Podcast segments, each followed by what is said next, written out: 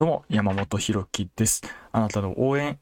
並走ラジオということで、この音声配信のコンセプトは、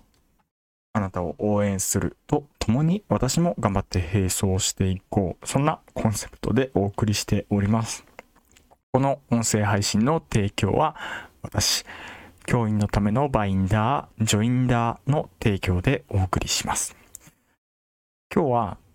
わいせつ教員が、あのーもう教団に立てないということを訴える法案ができましたと。で、これ可決されましたということなんですけれども、それに対してちょっと物申すというか、まだ足りないぞっていうことを、このラジオを通して私の個人の、えー考えを伝えたいなと思います。なんでこれ、わいせつ法案が可決されて、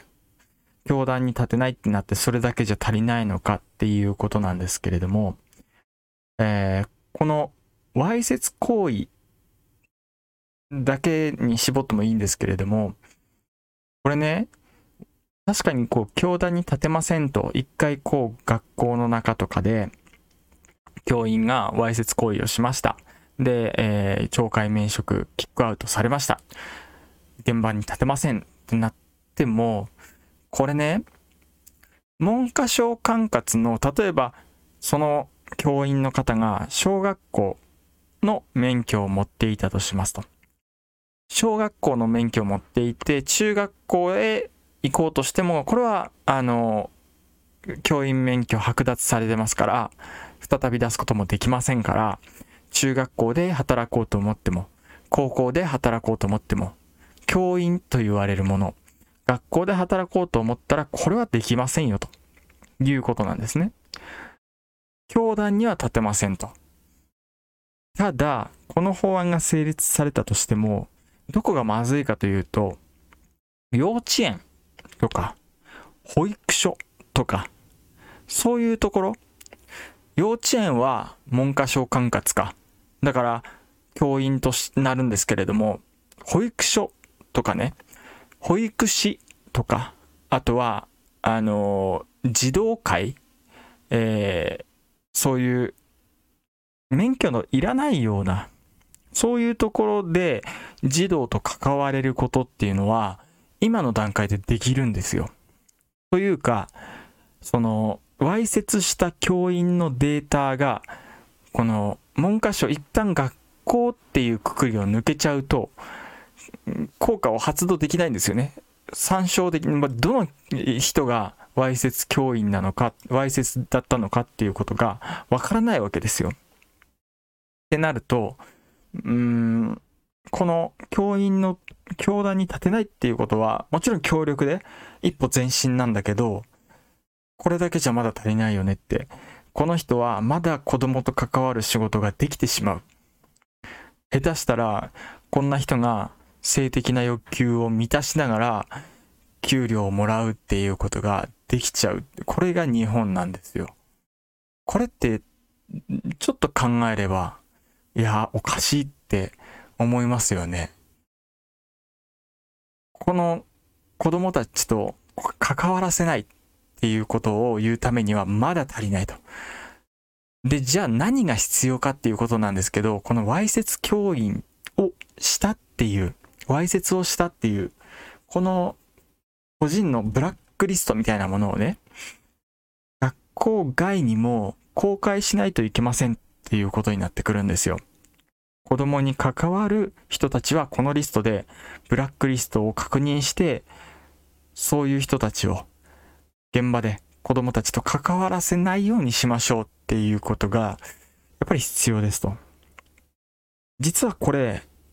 イギリスではもう導入されてるんですけれども、ディスクロージャーバリアリングサービスという DBS と言われるもの。DBS ですね。DBS と言われるもの。これは子供の性犯罪から守るために子供と関わる人たちのブラックリストのみたいなものなんですよね。データベース。じゃあこれは日本で導入できないかっていうとできるんですよ。そして考えてるんですよ。ここまでいかないと、わいせつ教員対策には今、完全にこう、壁を作れてないんじゃないかっていうふうに思うんですよね。早く、この、わいせつ教員をキックアウト、もう剥奪できるようになったと、教団に立たせられないようになったと。大きな一歩なので、あとはデータベースをこれ共有する。日本版 DBS と言われますけれども、この日本版 DBS をいち早く完成させて、もう関わらせないと。わいせつ教員はもうもう子供と関わる仕事はしないでくださいと。これね、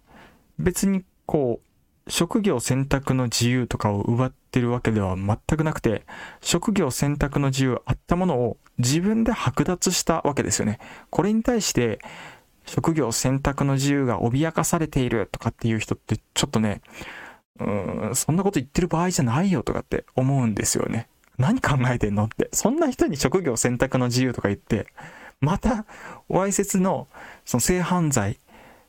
を誘発するような環境を作ってどうすんのって。それで関わるような子供たちって、どうなるのって。その親御さんの気持ち考えてみたことあるみたいな。そんな感じですよね。職業選択の自由といえど、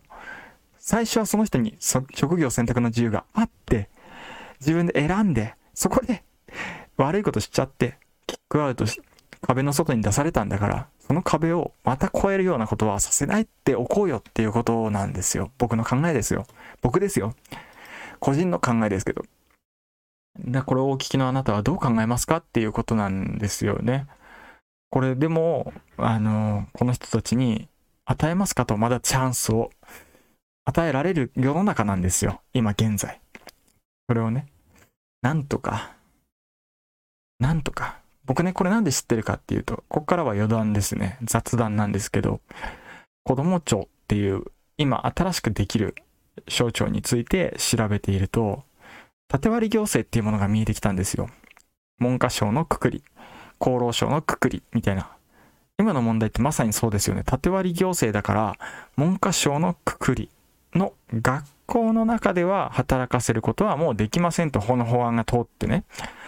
でも、厚労省絡みの保育士であったりとか、他の警視庁絡みの子供と関わる警察わかんないけど、そんなところにはつけますみたいな感じになっちゃったら、この縦割り行政もいいところで、めちゃくちゃ迷惑なわけですよ。子供たちが、その親御さんが。ということで、